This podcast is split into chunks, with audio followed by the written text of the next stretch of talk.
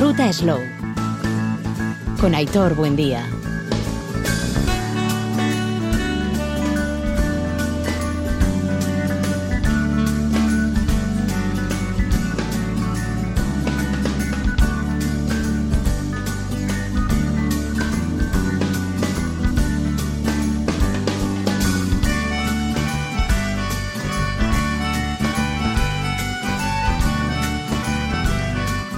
Caiso León reciban el saludo de Aroa Saiz de Ibarra en la parte técnica y de quien les habla, Hitor Buen día. Torri, bienvenidas, bienvenidos a nuestro espacio de la Ruta Slow. Durante los próximos minutos vamos a tocar diferentes piezas en diferentes puntos de Euskadi y más allá. Y precisamente ese más allá va a ser nuestra primera comunicación. Nos vamos a ir a una tierra espectacular, maravillosa, sorprendente si ustedes no la conocen todavía, mm, ya están tardando porque es una, es una maravilla. Hablamos de Extremadura y hablamos eh, de una de, sus dos provincias, la de, de Cáceres. Hasta allí nos vamos porque allí se encuentra una delegación de Slow Futaraba dentro de esa labor que está haciendo del proyecto Regreso a la Tierra en clave regenerativa, de horticultura, de de ganadería, eh, de todo ello vamos a hablar con Javi Chávez, están sobre todo en clave de ganadería eh, regenerativa, una labor que se está realizando de un tiempo a esta parte de una forma muy eh, vehemente por parte de la Asociación de Agricultura Regenerativa Ibérica, que preside Ana Digón. Javi Chávez, a Rachaldeo, muy buenas. ¿Qué tal? Bueno, estáis ahí una delegación, como decimos, de Slow Futaraba en esa cita, conociendo de primera mano eh, un buen ejemplo de, creo que es de, alimentación de pollos a pasto, ¿no? Por, eh, y siempre en clave regenerativa. Sí, acabamos de salir ahora de allí, de Madrigal de la Vera, entre Villanueva de la Vera y Madrigal de la Vera hemos estado, y acabamos de salir ahora allí eh, de, de, dos días intensos de conocer todo el trabajo del proyecto Poultry, que es uno de los ganaderos de referencia que tenemos ahora, José Luis de Castro, que es veterinario y que dejó su profesión para, para dedicarse a la producción de carne a pasto, sobre todo, como nos explicaba él, con un objetivo de, de trabajar por una sanidad animal, eh, porque, mm, como ya sabemos, eh, la producción de pollo pues está también ahora muy en entredicho por, por los sistemas de producción y cómo están los animales y, y todo eso. Y él, eh, la verdad es que hemos, ha sido una gozada ver cómo se puede eh, realizar un sistema de producción de carne mucho más saludable y en el que los animales eh, viven mucho mejor, tanto pollo como, como ganado, como ganadería vacuna a pasto, que también hemos visto. Eh, cuando hablamos de a pasto, eh, por explicarlo, eh, de, de, cara a la ciudadanía en general, de alimentación a pasto, ¿de qué estamos hablando? Cuando decimos a pasto, ¿qué estamos queriendo decir?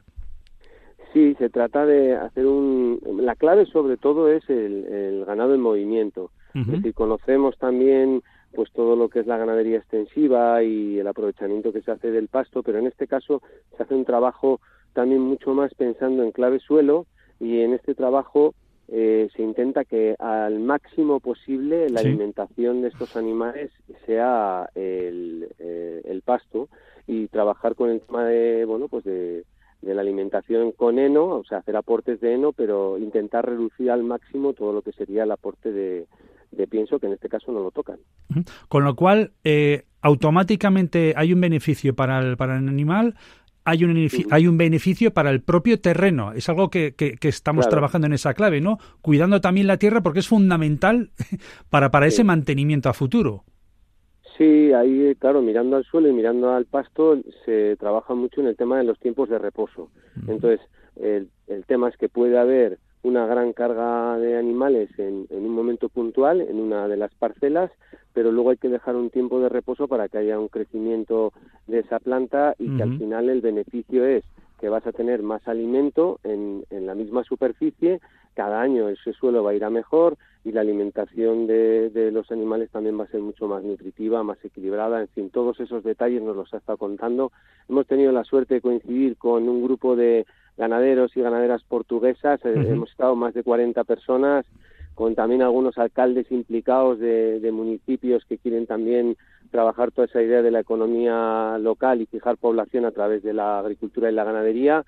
Y la verdad es que ha sido una auténtica gozada y, José Luis nos ha dado todo tipo de detalles que ha abierto a nosotros y todo ese conocimiento esperamos que sirva para que más personas en el grupo que íbamos desde, desde Gasteiz estábamos ganaderos ya consolidados como Adolfo de Huartango y, bueno, pues también Enrique de, de, la zona también de la montaña y el, el tema es que de Quintana y luego hemos sido también un grupo de emprendedores también que estamos más ligados a la horticultura pero que vemos que la ganadería o la pequeña ganadería puede ser un, un complemento muy interesante y, y, en eso también se trataba un poco de investigar ¿no? qué, qué oportunidades o qué posibilidades puede haber. Perfecto. Javi, todo esto luego, eh, la suerte que vamos a tener es de que nos lo podéis contar en, en, Euskadi, ¿no? Habrá esa transmisión de conocimiento a quien quiera luego aquí en territorio a la vez en concreto, en Euskadi en general.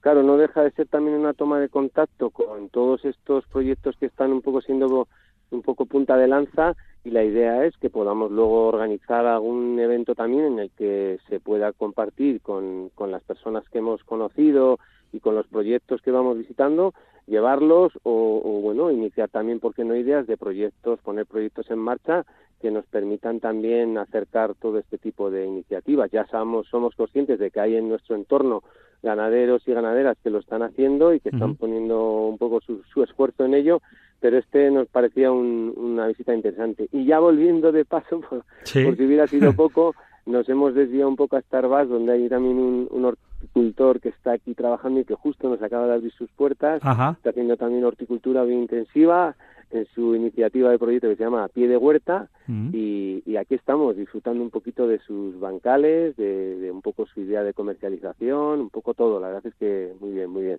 Bueno, ¿cómo te has encontrado esa parte de Extremadura, esa bonita tierra?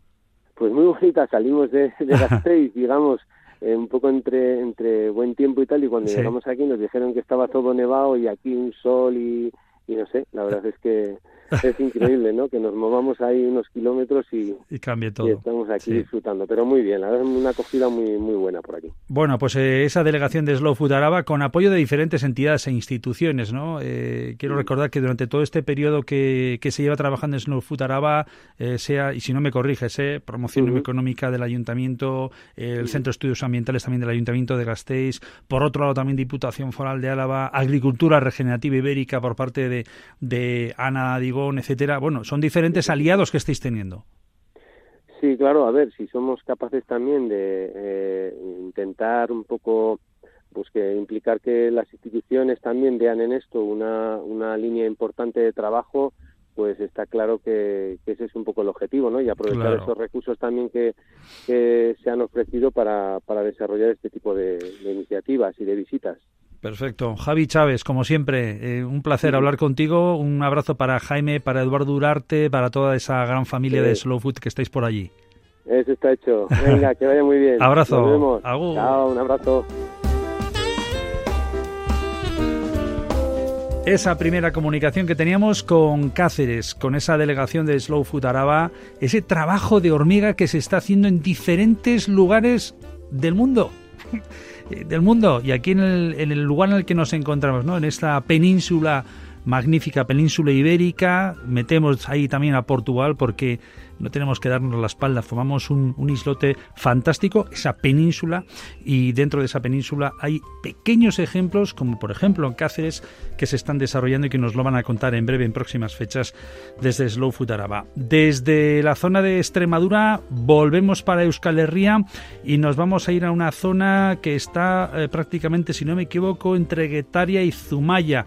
Esquerne Falcón, entre otras tareas, eh, prácticamente no tiene tiempo, pero bueno, ella es encargada, es guía turística, eh, en este caso con diferentes delegaciones que pueden llegar de, de diferentes lugares del mundo a conocer eh, Donosti. No en vano, recordamos que ha sido la mejor experiencia de guía turística de, de Donostia, ese top ten que está ubicado, ella tiene ese primer puesto y tenemos el privilegio nuevamente de estar con ella para que nos cuente dónde se encuentra en estos momentos. Esquerne Falcón, Esquerne Achaldeo, muy buenas. Arachaldeo, muy buenas tardes. Bueno, esta semana hemos estado, por otras cuestiones que ya hablaremos más adelante, pero hemos estado por la zona de, del Valle de Ayala, que nos hemos quedado enamorados con Quejana. ¿eh? De eso ya hablaremos Una otro. Sí, sí. sí. Ha sido ¿Eh? increíble. Sí, ha, sí, sí. ha, estado muy bien. Bueno, ahora te encuentras eh, entre Guetaria y Zumaya, en concreto te encuentras, si no me equivoco, en, en, en Aroa, ¿no? Un invernadero donde tenemos productos de, de temporada. Cuéntanos, ¿dónde te encuentras exactamente? Bueno, pues sí. estoy en un caserío que se llama Costa Aroa, está, como tú bien has dicho, entre Guetaria y Zumaya, en esa carretera, y la verdad es que bueno pues hemos eh, sido afortunados de poder estar eh, probando eh, los bueno hemos estado en la presentación de Guisante de Lágrima de Costa en 2023 o sea ah. antes de que incluso salga. Qué o sea que una maravilla sí sí.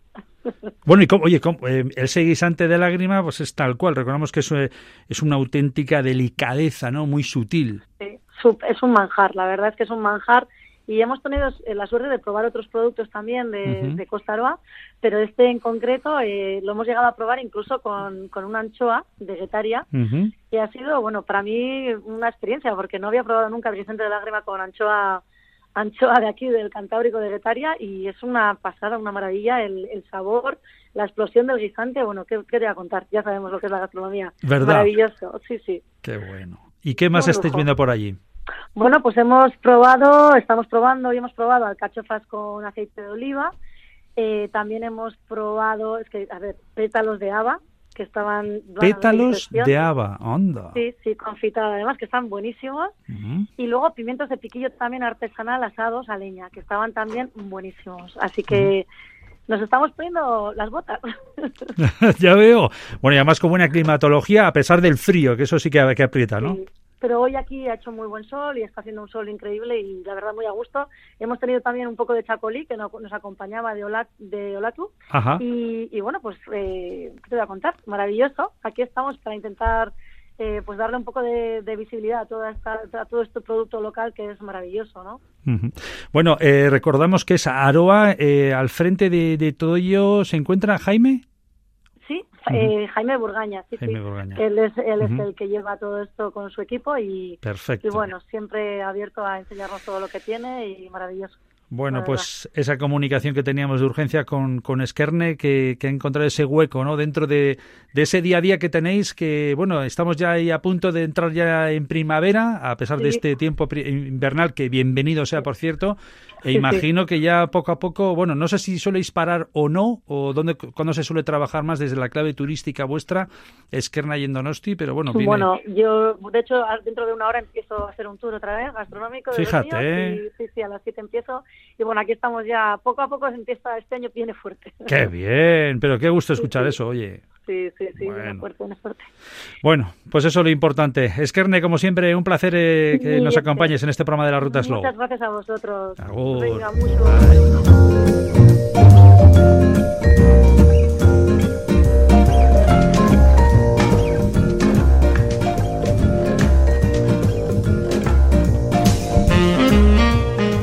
Seguimos en la ruta Slow, seguimos de ruta y nos vamos para el viejo reino, nos vamos para Navarra, en concreto para el ecomercado de Pamplona que el próximo cuarto, 4 de marzo acogerá el Día de la Tostada Eco, tostada ecológico aren eguna, pan, aceite y sal. ¿Para qué más? José Uranga, nuestro doctor en todas estas cuestiones, nuestro médico de, familia, el mejor sentido de la palabra. José, Chaldeo, muy buenas. Bueno, ¿qué, tal estamos? Ya a la vuelta de la esquina, ya nada, el próximo sábado, ¿no? Sábado.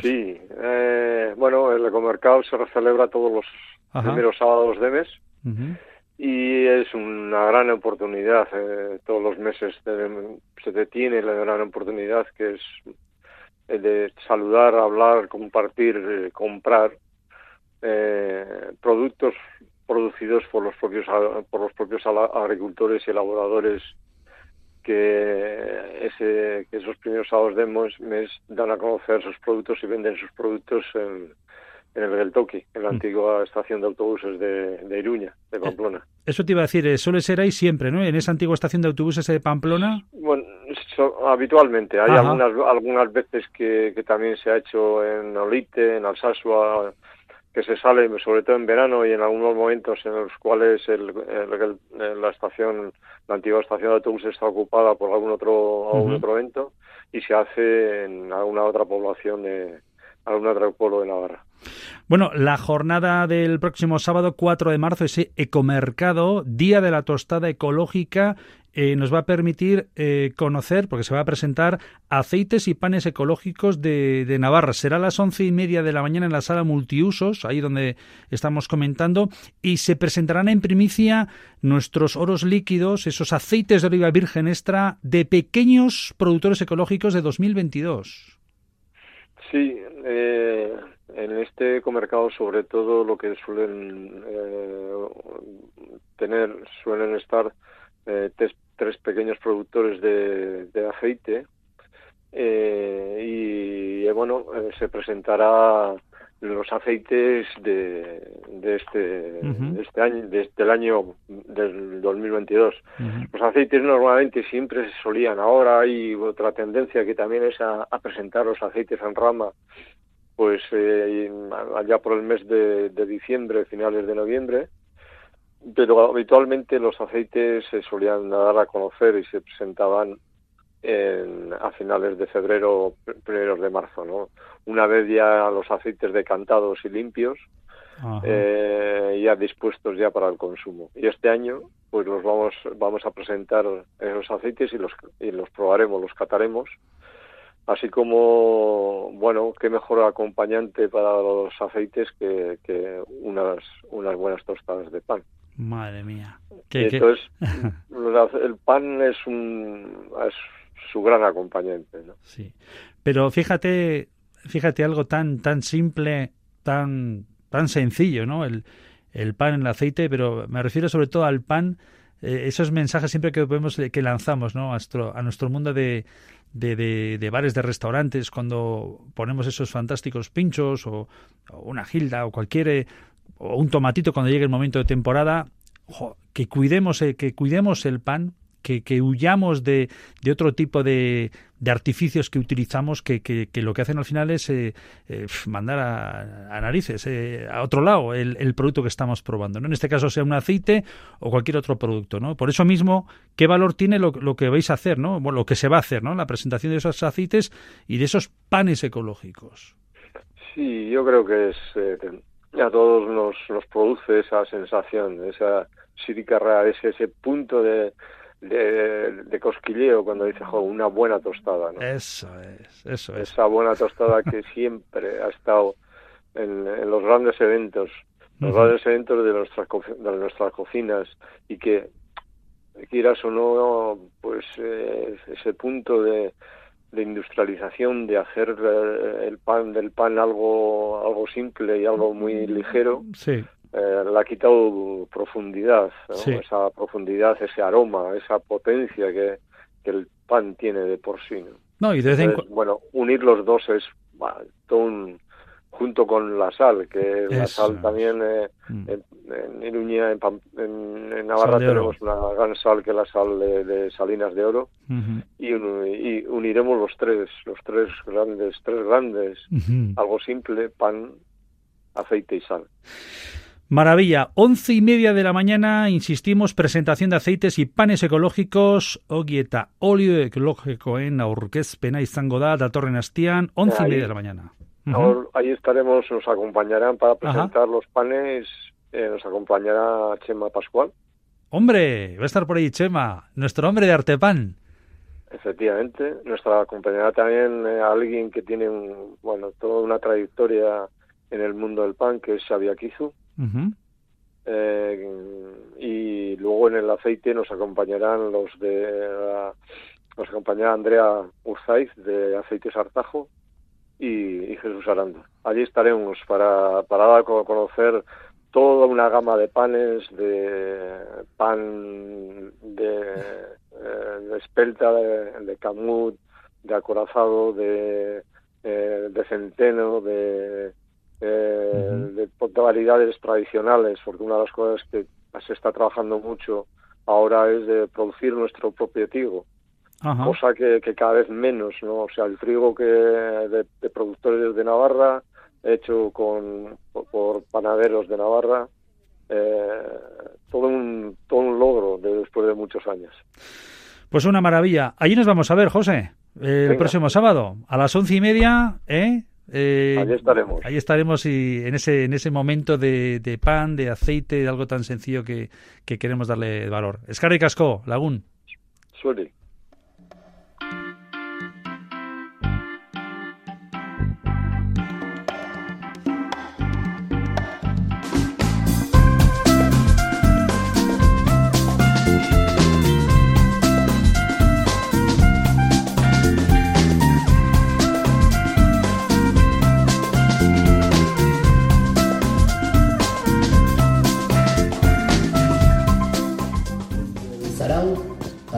Suerte. con, esa parte de, de, Darro Nutrico y aquí sí que nos metemos a la zona del río Urola, esa parte interna, esa, esa parte con el Alto de Azurki, no sé si conocéis la zona de Azurki para posteriormente descender hacia Azcoitia. Estamos escuchando a Joseba Beloki en el Museo de la Industria Armera Neibar explicando la estrategia de cicloturismo de Euskadi. Muy potente y que pues posteriormente nos va a llevar de nuevo a la costa y pasamos por Getaria que hablar de Letaria. Hablamos de la astronomía, hablamos del chagucho, hablamos del ratón, hablamos de Valenciaga, hablamos de muchísimas otras, otras cosas, pero sin ningún tipo de duda, una etapa yo creo que es sensacional.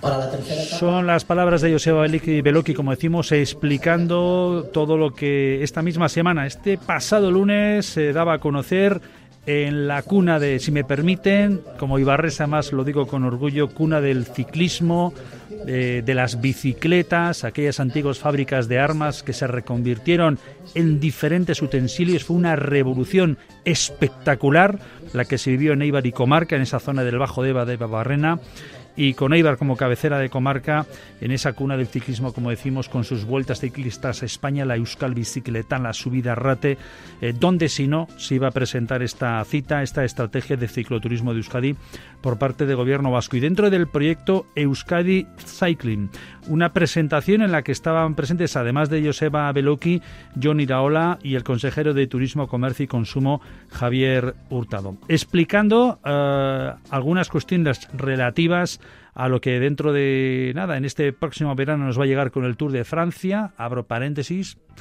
inexplicable que no, que no pase por la ciudad de Eibar, eh, y ahí lo dejo caer, cierro paréntesis, una cita, la del cicloturismo, que, que recoge una oferta variable de diferentes etapas para poder disfrutar. Todo ello lo tenemos en la página de de Basquetour para poder seguir de cerca los planes que, que están marcados, las diferentes etapas que nos llevan por, eh, pues, por por Urtiola, naturalmente por Arrate, por la zona de Araba, bueno, es, es desde luego para, para marcarse ¿eh? diferentes rutas de fines de semana y precisamente con Joseba, con Johnny Daola y también con el propio consejero charlábamos en la parte final de esa presentación para ver un poquito eh, cómo se puede resumir esta estrategia. Hemos elegido Eibar como la ciudad para presentar la estrategia de cicloturismo de Euskadi, en el cual queremos seguir posicionando y seguir trabajando para convertirnos en un referente a nivel internacional. Este año es un año clave, el 2023, con la llegada del Tour, que nos va a posicionar, bueno, pues todos los que somos eh, aficionados lo tenemos muy claro. Esas imágenes que se van a proyectar a nivel internacional van a tener una repercusión a futuro y eso es lo que estamos intentando con esta nueva estrategia de la bicicleta, con todas las acciones que estamos emprendiendo, posicionarnos de cara al 2023, 2024 en un, bueno, un territorio en el que somos referentes y que, tenemos que seguir también siendo claves a la hora de practicar ese turismo sostenible que está perfectamente encardinado con lo que es el cicloturismo. Sí, ciertamente la vinculación que tiene Eibar con la bicicleta es innegable, eh, no solamente porque fue durante mucho tiempo eh, el lugar de donde salía la producción de bicicletas en, aquella época, el siglo pasado. Hoy en día tenemos pruebas importantes ciclistas, las mencionaba antes, la Inchulia, el Memorial Valenciaga, que son referentes en el calendario de ciclismo anual pero sobre todo también eh, importante el que dentro de todas estas rutas esté Eibar también eh, en el mapa, quiero decir, como una de las, como uno de los destinos, y en concreto Arrate, como uno de los destinos de, estas rutas. ¿no? Yo creo que esto lo que hace es poner en valor eh, nuestro entorno, poner en valor, en fin, todo lo que todo lo que tenemos y la aportación que ha tenido que ha tenido Eibar contra la bicicleta y también en cuanto en cuanto a lo que tenemos de entorno, etcétera, de cicloturista y por lo tanto es una excelente noticia el que el gobierno vasco nos haya recogido y nos haya puesto, como digo, dentro de todas esas rutas. Yo creo que al final también el ciclismo profesional se está convirtiendo un poco también en el referente del usuario de la bicicleta. Ya no solamente por si hablamos de bicicletas, y nunca mejor dicho aquí, ¿no? En, en Eibar pero sí que es verdad que la gente cuando ve las carreras por televisión y ve las cimas por las que se pasan, pues eso también al final se convierte en eso, ¿no? En un book de, bueno, pues a dónde puedo ir y cómo lo puedo hacer yo. De otra manera diferente, sin ningún tipo de duda. Se decía el otro día en la presentación de la, de la, de la etapa cicloturista del Tour de Francia, ¿no? Que bueno que la gente que no se cronometre para ver eh, cómo se va a hacer la mesa turista y cómo van a ir los profesionales. Pero yo sí que creo que es referencia y por lo tanto aglutinar todos esos sobre todo los tres magníficos no que como solemos decir nosotros tanto Herrera como como es el caso de, Orduña y, Urquiola como tal. Ahora ya le podemos eh, sumar también hoy como un puerto muy duro y lo que caracteriza a nivel cultural pues Arrate yo creo que es joder, una carta de presentación brutal para este proyecto cuando antes hablaba yo en mi despedida de valorar lo que tenemos antes de, ser ¿no? quienes estemos mandando el mensaje a, la gente de fuera para que venga, creo que en muchas ocasiones, eh, o yo por lo menos me caracterizo a alguien de, de piñón fijo, ¿no? Siempre hago mis mismas rutas o más o menos tal. Y en este caso yo creo que este tipo de proyecto lo que te hace es pues bueno, pues que ese prisma de alguna manera pues cambia por completo, abarcas otras zonas y que sin ningún tipo de duda dices, bueno, pues y también de qué puedo disfrutar, porque esa es otra historia, es decir, siempre tenemos la sensación de que hay que salir de casa para llegar a casa, pero quizás podemos montar un plan pues para bajar en mi caso de Gasteiz a Lekeitio y podemos comer y que alguien vaya a buscarnos y mandar el transfer, ¿no? Que quizás con este tema del bikepacking y todas estas historias, pero también empresas de autobuses que se dedican a ello, a llevar eh, las bicicletas en el remolque, empresas de eh, con furgonetas que te lo hacen, pues yo creo que también, ¿no? Un viaje precioso es hacer la etapa de victoria con final en La Guardia, una buena bodega y volver, o bajar a, a la Chacolindegui a Villabona y subir también a Vitoria. yo creo que son cosas que, como decíais, quizás nos está abriendo un poquito ese, ese espectro. ¿no? Qué bien apuntaba Joseba y además eh, rompiendo ideas eh, preconcebidas eh, respecto de las edades, respecto de las generaciones. Hoy en día estamos hablando de cicloturismo, ese cicloturismo placentero, de contemplación, de ocio, que si quiere alguien apretarlo puede apretar, puede darse un poquito más de cancha a su propio cuerpo, pero quien habla al menos lo, habla desde ahí, desde esa clave de, tranquilidad, slow también, ¿no? A la hora de, poder disfrutar de ello. Vinculado a la gastronomía, claro que sí, tenemos una ruta de Euskadi gastronómica precisamente por nuestros herrialdes, eh, espectacular, eh, envidiable. Y, además eh, queremos adelantar que el mes de mayo tendremos el segundo foro de cicloturismo de Euskadi y ojito porque ahí vamos a tener diferentes eh, pequeñas empresas que nos van a dar a conocer cómo se están moviendo. Al hilo de todo esto, o sea, más allá de que es, eh, es salud, que es deporte, que es gastronomía, hay pequeñas empresas que después de todo lo que hemos vivido en tiempo de pandemia, con este tipo de acciones que se desarrollan desde las instituciones, a través de los fondos Next Generation que llegan desde la Unión Europea, se está reactivando ese sector. Y estamos hablando de pequeñas familias, ¿eh? de pequeños autónomos.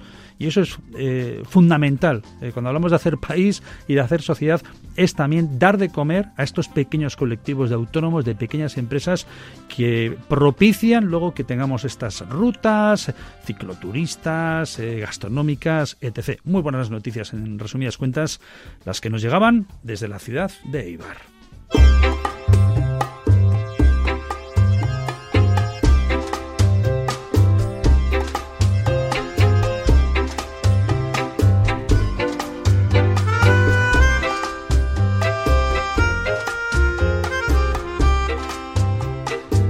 Tiempo de vino, espacio de vinos con Jungi, con nuestro gran experto José Ignacio Jungitu. Jungi, Arrachaldeón, muy buenas tardes. Arrachaldeón.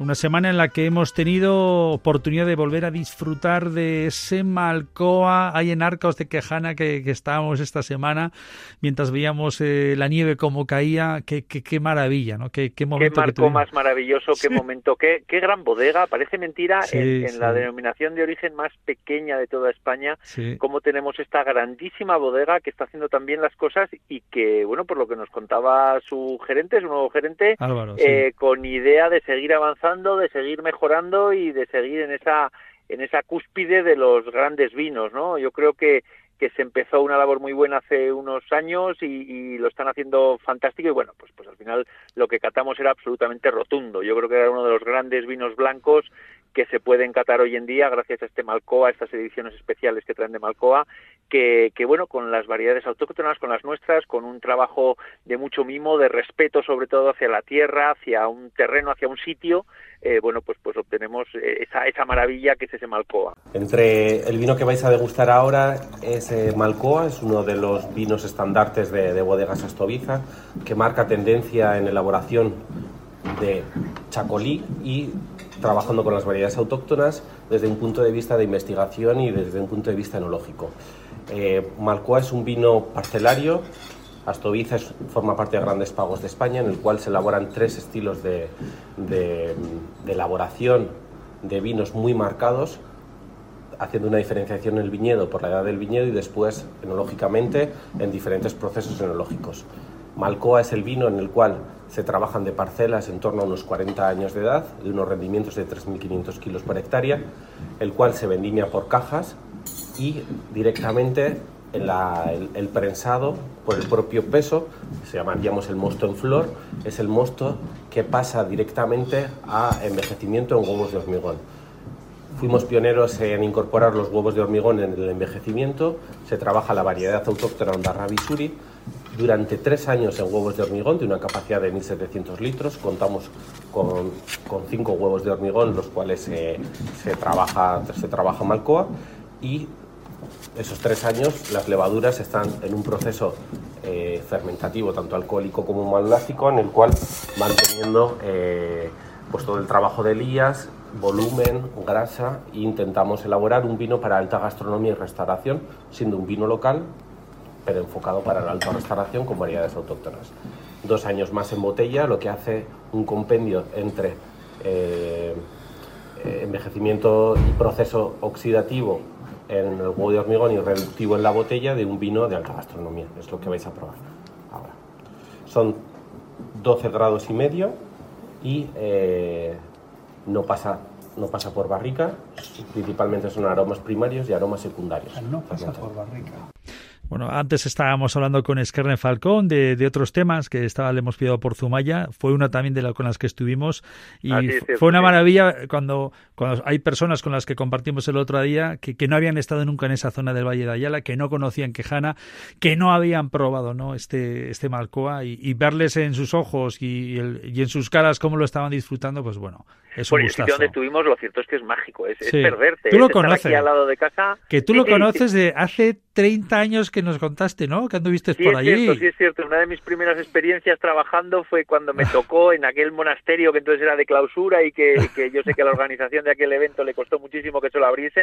Eh, me tocó dar una de las primeras catas que me tocó a nivel profesional. Además era para gente de toda Europa y, una experiencia interesantísima. De estas cosas, de estas actividades que te pasan muchas veces profesionalmente que te hacen sentir especial, ¿no? Que te hacen, dices, jo, qué, qué suerte tengo de poder hacer esto, ¿no? Y poder, poderme dedicar a esto.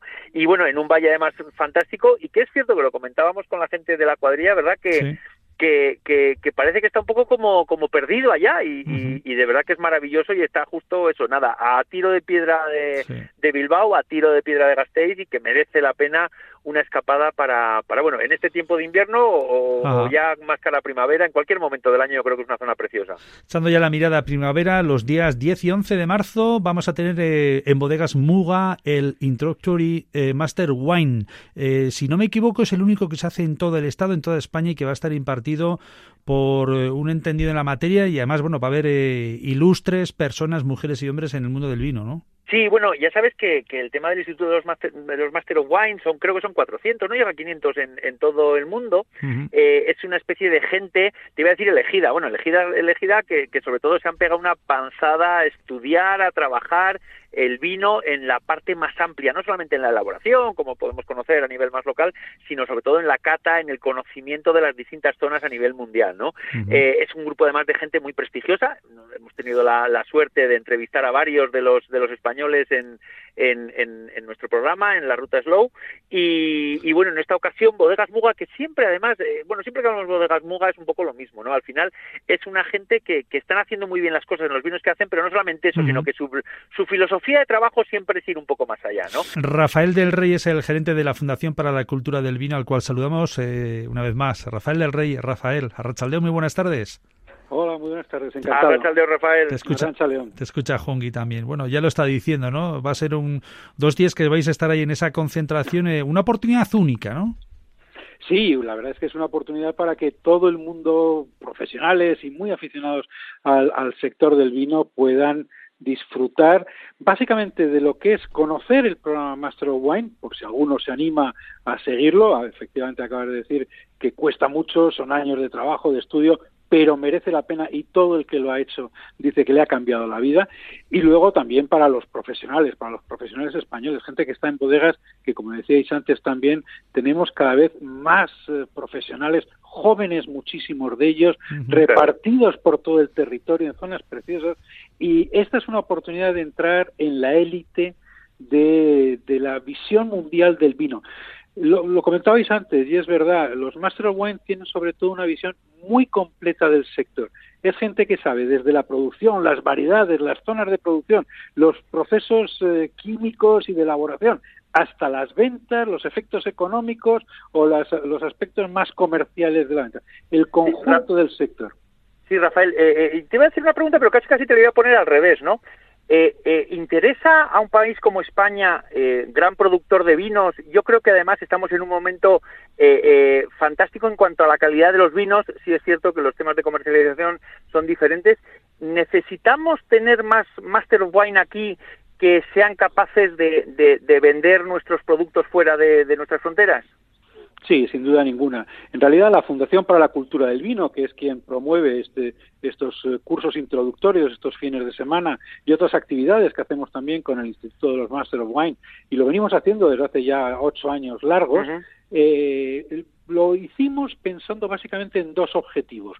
Por una parte, sí, definitivamente queríamos tener más Masters of Wine, más profesionales españoles que estuvieran en la élite mundial de la crítica y del conocimiento del sector del vino y al mismo tiempo, y segundo objetivo, nada desdeñable tampoco, queríamos que el conjunto de esos 400, 500 Master of Wine que hay en el mundo conocieran mejor los vinos españoles, se aficionaran a ellos, les gustara, los descubrieran. Esos dos objetivos los que, son los que buscamos y la verdad es que empezamos cuando había nada más que un Master of Wine, que es Pedro Ballesteros, que impulsó muchísimo todo esto y ahora tenemos eh, pues casi casi cerca de 10, un grupo extraordinario ya de profesionales y creemos que vamos a tener muchos más porque los conocemos y porque además sabemos y seguimos muy de cerca, que es otra labor que hacemos desde la Fundación para la Cultura del Vino, ayudamos a los profesionales que ya están metidos en el programa, de que ya están estudiando para probar el Master Wine, porque primero hay que entrar y luego son tres, cuatro años para conseguir eh, pues sacarse el título, bueno, pues también les ayudamos básicamente con la parte más complicada, que es la de la cata de los vinos internacionales. ¿Qué, van a tener oportunidad la gente que venga de Qatar en, en, estas, en estas dos jornadas? Porque sé que son vinos de todo el panorama nacional, pero, pero que realmente tendrán cosas muy especiales, entiendo. No se pueden decir los nombres porque hmm. son catas a ciegas. Ah, pero son catas a ciegas, ah, claro. Claro, y, eh, pero lo que sí es, y yo he participado, gracias a Dios, en todas las ediciones, es una gozada. Para cualquiera que le interese el mundo del vino, porque claro, son vinos de todo el mundo, básicamente los hacen en tres grandes catas, blancos, tintos y una de vinos especiales donde entran dulces, algún espumoso, de cualquier parte del mundo, pero catas hechas un poco de la forma anglosajona. No se trata solo de adivinar qué vino es, ¿eh? Se trata de irse acercando al vino, es, es fantástico verles cómo lo van, van deduciendo las características, oye, y, además debatiéndolo, oye, y a ti esta que te sabe, a qué te recuerda, eh, probaste algo hace algún tiempo, tiene que ser de un sitio soleado, de unos suelos de estas condiciones, eh, será de esta variedad, de qué parte, van deduciendo poco a poco cómo son cada uno de los vinos para al final llegar a una conclusión que lo importante es que sea muy razonada. Al final acertarás o no acertarás, pero, pero hay un razonamiento detrás. Son tres eh, catas más otras catas que se hace, catas de los vinos de la Fundación también, y alguna otra que son verdaderamente extraordinarias. Estamos hablando de unos 20, 30 vinos por cada una de las catas. Es una, es una auténtica gozada, venidos de todo el mundo. Pues, ¿qué te ha dicho? José Ignacio Jungui, Rafa Escarricasco a los dos, muchas gracias. Bueno, muchas gracias.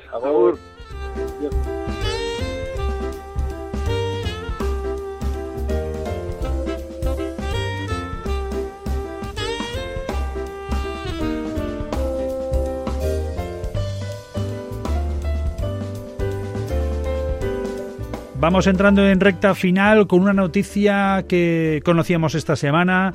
El gobierno vasco pacta un plan para facilitar y regular la profesionalización de la pesca de, de angula. Recordará nuestra audiencia habitual de las rutas low como el pasado mes de enero, finales de diciembre, enero, eh, la Unión Europea prohibía la pesca de la angula en, Euskadi. Un acuerdo, eh, el de ahora, que pretende establecer, según dice, una serie de controles de las capturas y de la comercialización de esta especie, encaminadas a una profesionalización del sector que se ajuste a las exigencias de la Unión Europea. Eh, en todo lo que hemos escuchado y leído esta semana, al respecto de, de, esta situación de la pesca recreativa de angulas, que el pasado diciembre se decretaba ese veto con el fin de lograr la recuperación de una especie en peligro de extinción y víctima del tráfico ilegal, eh, lo cierto es que en los últimos días y esta semana, cuando nos han dado a conocer detalles de, este plan, quizás en algunas de las formaciones, sin querer eh, meternos mucho con el bisturí, pero nos ha dado, insisto, la sensación, la percepción de que no se entraba tanto a valorar precisamente esa delicada situación de esta especie y por lo tanto el que sea finita esa tradición anchiñaco de nuestra tierra, sino que se estaba en otras cuestiones. Pero quizás puede ser una apreciación mía incorrecta. Eh, Rafa Beristain de Mutricuna Aldea, como siempre un placer tenerte. A Rachaldeón, buenas tardes. León, buenas tardes. Pero vamos a poner entre Rafa y Beristain Pérez también. Ah, perdón. Dejar al padre sin apellido. hombre, perdón, perdón. Pues, pues yo creo que siempre te he dicho Rafa, Rafa, Pérez Beristain. bueno, un trico, una torta aldea. Bueno, que de un tiempo hasta Marte, esta parte, desde el año pasado prácticamente, gracias a vosotros, estamos conociendo un poquito más de cerca lo que este minúsculo animalico, esta especie que solamente la conocemos entre comillas, algunas personas en esos momentos de degustación, nos merece todo el cariño y respeto por lo que significa de fauna y también de tradición, evidentemente, de, esta tierra. Eh, lo de esta semana que hemos conocido de gobierno que hemos escuchado valoraciones de diferente tipo. Eh, no me queda claro si realmente tenemos conciencia eh, de lo que está en juego o estamos en otro tipo de, de cuestiones. ¿Cómo, cómo, ¿Cómo percibís todo ello, Rafa? Hombre, conciencia sí que hay, porque los datos científicos son claros, más claros imposible. Lo que pasa es que vivimos en un estado eh, preelectoral, vamos a decir, y bueno, habrán hecho sus cálculos, que si se prohíbe, pues perderán 4.000 o 5.000 votos y, y, por ahí vienen las cosas.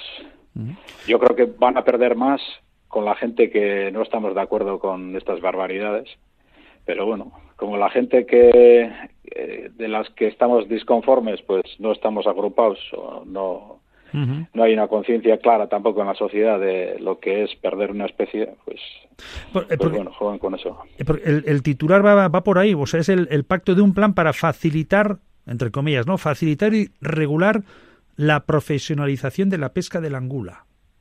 Sí, como comentamos en tu programa, desde Europa se prohibió la pesca recreativa, vamos a decir, la que no es hecha por profesionales.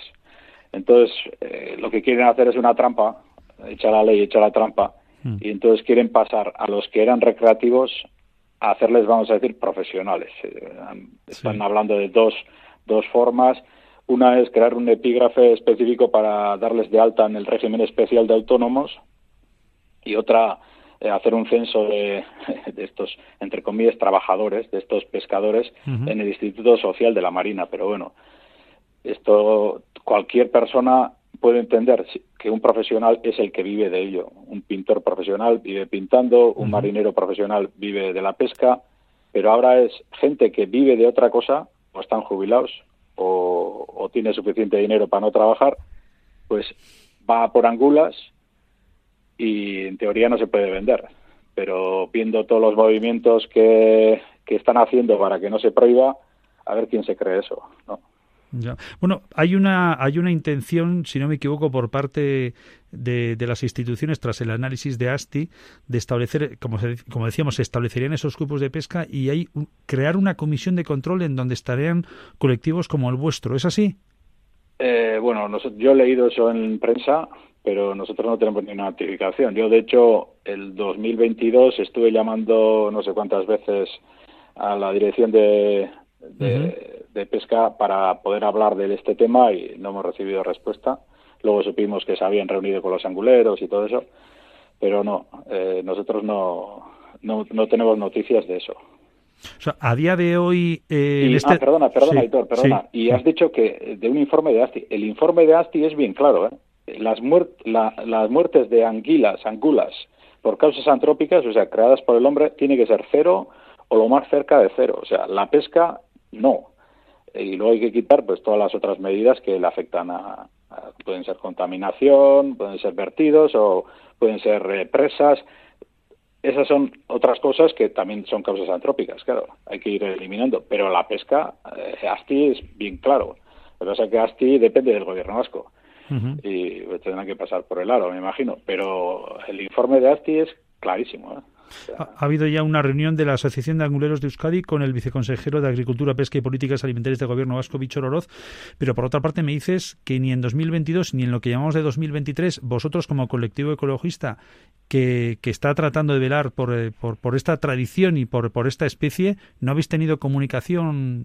Eh? No, no, no, no. Mira, yo, yo parto de dos asociaciones, una Ondarrama Emilia, que mm. trabaja pues para recuperar la pesca artesanal, las especies que están en declive, para intentar reorganizar un poco la mar, y otra Naturcom, que es la asociación de todos los grupos ambientalistas, ecologistas, como le queramos llamar, de Guipúzcoa. Y nosotros no hemos tenido ninguna notificación al respecto. Bueno, por lo tanto, ahora, eh, ¿en qué situación estaríamos eh, en las próximas fechas a la espera de que eh, este plan se pusiera en marcha? ¿Va a haber reunión, entiendo, con vosotros, con colectivos como el vuestro? Bueno, nosotros tenemos que pensar y, bueno, por de pronto, lo que vemos así a primer golpe de vista es que quieren hacer los que antes eran recreativos, los quieren pasar a profesionales, ya te he dicho, dándoles de alta en régimen especial de autónomos o en un censo especial en el Instituto Social de la Marina, pero eso es hacerse trampas al solitario. O sea, si no son profesionales y viven de otra cosa, la profesión es del otro. Esto es un hobby, aunque saquen tajada más de uno bastante, ¿no? Pero, pero eso es hacer trampas al solitario. Entonces, lo primero que vamos a hacer nosotros es pedir ser anguleros y vamos a intentar que todo Euskadi pida ser angulero y luego nosotros nunca iremos a pescar angulas. Pero por lo menos los 700 estos privilegiados, esta red clientelar que tiene el gobierno vasco, que les quieren hacer profesionales, pues como bien público que es la angula, todo el mundo tiene el mismo derecho a pescarla. Entonces, si somos 5.000 personas o 10.000 o ojalá seamos 50.000 que pidamos la licencia de pesca, pues más menos probabilidades tendrán estos 700 de que les toque, ¿no? Entonces, lo primero que tenemos que hacer es unirnos la gente y decir, basta, hasta que se recupere no se puede pescar. Bueno. Que podemos vivir perfectamente sin eso, ¿no? Sí, desde luego. Sí, desde luego. Eh, lo que sí, lo que sí vamos a hacer, yo creo que lo que nos toca como medio de comunicación, además en la radio pública vasca, es eh, preguntar al gobierno vasco por qué no, no ha tenido todavía una comunicación directa con vosotros o si la va a tener, que igual nos equivocamos y está dentro de la agenda para los próximos días, lo cual sería una agradable sorpresa. Eh, la ley ahora obliga en muchos trámites a que tiene que haber un proceso de participación pública, pero claro, eso es un, mero trámite, ¿no? Casi todas las veces es un mero trámite. Y han llegado a un acuerdo con los anguleros por, mucho que digamos nosotros que no se pesque, que está en peligro de extinción, no van a hacernos caso. Lo único que podemos incidir es en eso, pues cómo se van a repartir las licencias, eh, porque esto, claro, eh, o es por sorteo o es de forma clientelar, eso hay que cumplir la ley y ahí, ahí sí que lo van a tener más difícil. Otra pues cosa es denunciarlo a Europa y decir, oye, os están haciendo trampa, que estos viven de otra cosa, ¿no? Entonces ahora en Europa, gracias a Dios, han sacado, por, fin han sacado una ley, eh, vamos a decir, que era para, proteger a los que delatan cosas de estas, pueden ser económicas, medioambientales, lo que sea. Y el Estado ya, ya lo ha transcrito a su legislación. Y entonces, bueno, pues cualquier pescatero, restaurante, cualquier persona que vea, ostras, pues a este, a este sitio llegan coches y de aquí luego sale otro coche con esta marca y lo va a vender a Francia. Cualquier esa información, pues, pues será súper interesante para... Pues yo recomiendo que se llama Seprona, la que más confianza Seprona. Sí, porque con los demás pues hemos perdido confianza. Y entonces que se llame Seprona y se les comunique. Y entonces eh, estas, esta forma de delatar, pues ya que antes tenías que dar el nombre y tenías que decir quién eras y eso, bueno, pues ahora se va, se va a hacer eso de una manera más, más resguardada, ¿no? Bueno, estaremos en cualquier caso pendientes de todo ello y como bien sabes, eh, abiertos a que si hay cualquier noticia al respecto la podamos comentar aquí en, en, la Ruta Mira, Hitor, yo lo que quería dar las gracias es al grupo El Carrequín Podemos IU, que es el único que, ha pedido la prohibición temporal hasta que la población se recupere. El Partido Socialista se ha, ha dicho lo mismo que el PNV y H. Bildu pues eh, entre está bailando entre dos aguas un plan de transición de la pesca deportiva a la profesional. O sea bueno eh, hay que decidirse y la gente tiene que saber. Rafa Pérez Beristain Mutriku Aldea. como siempre gracias por atender a esta llamada de, de la Ruta un abrazo. Finalizamos el programa recordando un curso que va a tener lugar el próximo 7 de marzo en Amurrio, organizado por ASI y que está dirigido a personas viticultoras y técnicas de la viticultura. Se va a trabajar en una reflexión sobre el cambio, sobre la evolución de la viticultura orgánica y su acercamiento hacia técnicas más sostenibles, más respetuosas con el medio ambiente, integradas con el ecosistema en el que se asientan nuestras parcelas. El título lo dice todo, de la viticultura orgánica a la permaviticultura. Como digo, será el próximo 7 de marzo de forma presencial en Amurrio con una duración aproximada de 5 horas. Más información en asi.eus. El saludo de quien les ha hablado, Aitor, buen día, Ondoisan.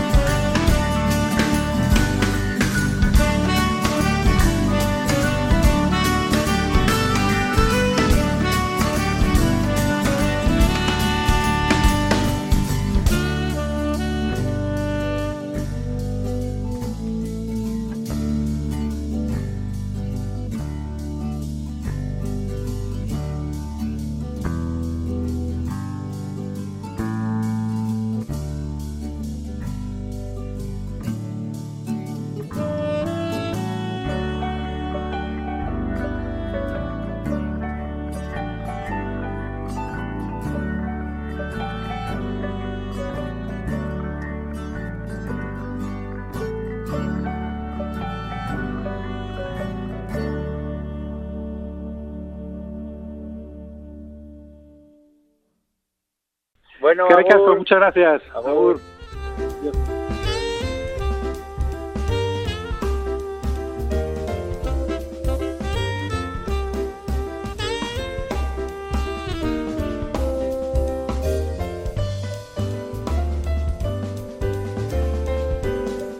Vamos entrando en recta final con una noticia que conocíamos esta semana. El gobierno vasco pacta un plan para facilitar y regular la profesionalización de la pesca de, angula. Recordará nuestra audiencia habitual de las rutas low como el pasado mes de enero, finales de diciembre, enero, eh, la Unión Europea prohibía la pesca de la angula en, Euskadi. Un acuerdo, eh, el de ahora, que pretende establecer, según dice, una serie de controles de las capturas y de la comercialización de esta especie, encaminadas a una profesionalización del sector que se ajuste a las exigencias de la Unión Europea.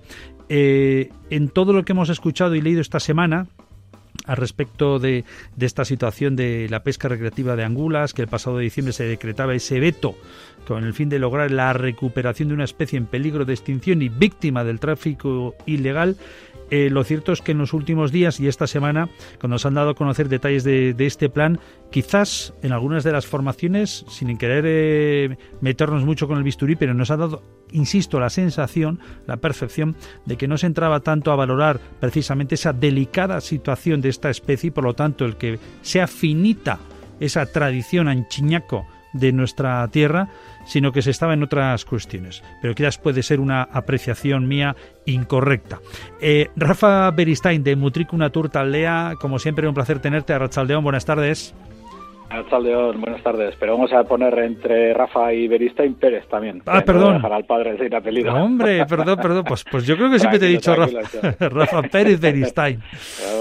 bueno, un trico, una torta aldea. Bueno, que de un tiempo hasta Marte, esta parte, desde el año pasado prácticamente, gracias a vosotros, estamos conociendo un poquito más de cerca lo que este minúsculo animalico, esta especie que solamente la conocemos entre comillas, algunas personas en esos momentos de degustación, nos merece todo el cariño y respeto por lo que significa de fauna y también de tradición, evidentemente, de, esta tierra.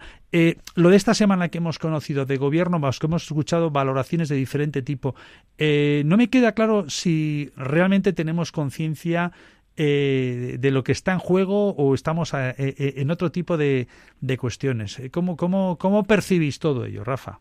Hombre, conciencia sí que hay, porque los datos científicos son claros, más claros imposible. Lo que pasa es que vivimos en un estado eh, preelectoral, vamos a decir, y bueno, habrán hecho sus cálculos que si se prohíbe, pues perderán 4.000 o 5.000 votos y, y, por ahí vienen las cosas. Yo creo que van a perder más con la gente que no estamos de acuerdo con estas barbaridades, pero bueno, como la gente que eh, de las que estamos disconformes, pues no estamos agrupados o no no hay una conciencia clara tampoco en la sociedad de lo que es perder una especie, pues, eh, pues bueno, juegan con eso. Eh, el, el titular va, va, por ahí, o sea, es el, el pacto de un plan para facilitar, entre comillas, ¿no? Facilitar y regular la profesionalización de la pesca de la angula. Sí, como comentamos en tu programa, desde Europa se prohibió la pesca recreativa, vamos a decir, la que no es hecha por profesionales. Entonces, eh, lo que quieren hacer es una trampa, echar la ley, echar la trampa, hmm. y entonces quieren pasar a los que eran recreativos a hacerles, vamos a decir, profesionales. Eh, están hablando de dos, dos formas. Una es crear un epígrafe específico para darles de alta en el régimen especial de autónomos y otra hacer un censo de, estos, entre comillas, trabajadores, de estos pescadores, en el Instituto Social de la Marina. Pero bueno, esto cualquier persona puede entender que un profesional es el que vive de ello. Un pintor profesional vive pintando, un marinero profesional vive de la pesca, pero ahora es gente que vive de otra cosa, o están jubilados, o, o tiene suficiente dinero para no trabajar, pues va por angulas y en teoría no se puede vender. Pero viendo todos los movimientos que, que están haciendo para que no se prohíba, a ver quién se cree eso, ¿no? Bueno, hay una, hay una intención, si no me equivoco, por parte de, de, las instituciones tras el análisis de ASTI de establecer, como, como decíamos, se establecerían esos grupos de pesca y hay crear una comisión de control en donde estarían colectivos como el vuestro. ¿Es así? Eh, bueno, yo he leído eso en prensa, pero nosotros no tenemos ninguna notificación. Yo, de hecho, el 2022 estuve llamando no sé cuántas veces a la dirección de, de, pesca para poder hablar de este tema y no hemos recibido respuesta. Luego supimos que se habían reunido con los anguleros y todo eso, pero no, eh, nosotros no, no, no tenemos noticias de eso. O sea, a día de hoy... Eh, este... Ah, perdona, perdona, perdona. y has dicho que de un informe de ASTI. El informe de ASTI es bien claro, ¿eh? Las, las muertes de anguilas, angulas, por causas antrópicas, o sea, creadas por el hombre, tiene que ser cero o lo más cerca de cero. O sea, la pesca, no. Y luego hay que quitar pues todas las otras medidas que le afectan a, pueden ser contaminación, pueden ser vertidos o pueden ser eh, presas. Esas son otras cosas que también son causas antrópicas, claro, hay que ir eliminando. Pero la pesca, eh, ASTI es bien claro. Lo que pasa es que ASTI depende del gobierno vasco y tendrán que pasar por el aro, me imagino. Pero el informe de ASTI es clarísimo. ¿eh? Ha, habido ya una reunión de la Asociación de Anguleros de Euskadi con el viceconsejero de Agricultura, Pesca y Políticas Alimentarias del Gobierno Vasco, Bichor Oroz, pero por otra parte me dices que ni en 2022 ni en lo que llamamos de 2023, vosotros como colectivo ecologista que, que está tratando de velar por, eh, por, por, esta tradición y por, por esta especie, ¿no habéis tenido comunicación? Eh? No, no, no, no. Mira, yo, yo parto de dos asociaciones, una Ondarrama Emilia, que mm. trabaja pues para recuperar la pesca artesanal, las especies que están en declive, para intentar reorganizar un poco la mar, y otra Naturcom, que es la asociación de todos los grupos ambientalistas, ecologistas, como le queremos llamar, de Guipúzcoa. y nosotros no hemos tenido ninguna notificación al respecto. Bueno, por lo tanto, ahora, eh, ¿en qué situación estaríamos eh, en las próximas fechas a la espera de que eh, este plan se pusiera en marcha? ¿Va a haber reunión, entiendo, con vosotros, con colectivos como el vuestro? Bueno, nosotros tenemos que pensar y, bueno, por de pronto, lo que vemos así a primer golpe de vista es que quieren hacer los que antes eran recreativos, los quieren pasar a profesionales, ya te he dicho, dándoles de alta en un régimen especial de autónomos o en un censo especial en el Instituto Social de la Marina, pero eso es hacerse trampas al solitario. O sea, si no son profesionales y viven de otra cosa, la profesión es del otro. Esto es un hobby, aunque saquen tajada más de uno, bastante, ¿no? Pero, pero eso es hacer trampas al solitario. Entonces, lo primero que vamos a hacer nosotros es pedir ser anguleros y vamos a intentar que todo Euskadi pida ser angulero y luego nosotros nunca iremos a pescar angulas.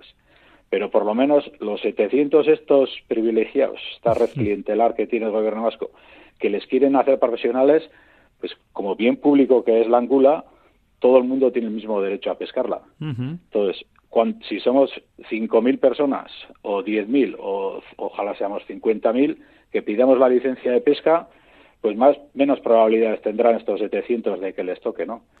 Entonces, lo primero que tenemos que hacer es unirnos la gente y decir, basta, hasta que se recupere no se puede pescar. Bueno. Que podemos vivir perfectamente sin eso, ¿no? Sí, desde luego. Sí, desde luego.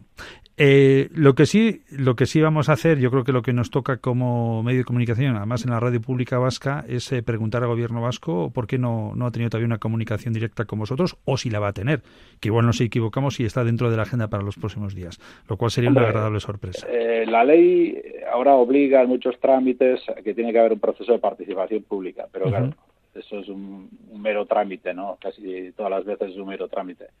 Y han llegado a un acuerdo con los anguleros por, por mucho que digamos nosotros que no se pesque, que está en peligro de extinción, no van a hacernos caso. Lo único que podemos incidir es en eso, pues cómo se van a repartir las licencias, eh, porque esto, claro, eh, o es por sorteo o es de forma clientelar, eso hay que cumplir la ley y ahí, ahí sí que lo van a tener más difícil. Otra cosa es denunciarlo a Europa y decir, oye, os están haciendo trampa, que estos viven de otra cosa, ¿no? Entonces ahora en Europa, gracias a Dios, han sacado, por, por fin han sacado una ley, eh, vamos a decir, que era para, proteger a los que delatan cosas de estas, pueden ser económicas, medioambientales, lo que sea. Y el Estado ya, ya lo ha transcrito a su legislación. Y entonces, bueno, pues cualquier pescatero, restaurante, cualquier persona que vea, ostras, pues a este, a este sitio llegan coches y de aquí luego sale otro coche con esta marca y lo va a vender a Francia. Cualquier esa información, pues, pues será súper interesante para... Pues yo recomiendo que se llama Seprona, la que más confianza Seprona. Sí, porque con los demás pues hemos perdido confianza. Y entonces que se llama Seprona y se les comunique. Y entonces eh, estas, esta forma de delatar, pues ya que antes tenías que dar el nombre y tenías que decir quién eras y eso, bueno, pues ahora se va, se va a hacer eso de una manera más, más resguardada, ¿no? Bueno, estaremos en cualquier caso pendientes de todo ello y como bien sabes, eh, abiertos a que si hay cualquier noticia al respecto la podamos comentar aquí en, la Ruta Slow. Mira, Hitor, yo lo que quería dar las gracias es al grupo El Carrequín Podemos IU, que es el único que, ha pedido la prohibición temporal hasta que la población se recupere. Y la gente tiene que saber. Rafa Pérez Beristain, Mutriku Naturta Aldea. Como siempre, gracias por atender a esta llamada de, la Ruta Slow. un abrazo. Adiós.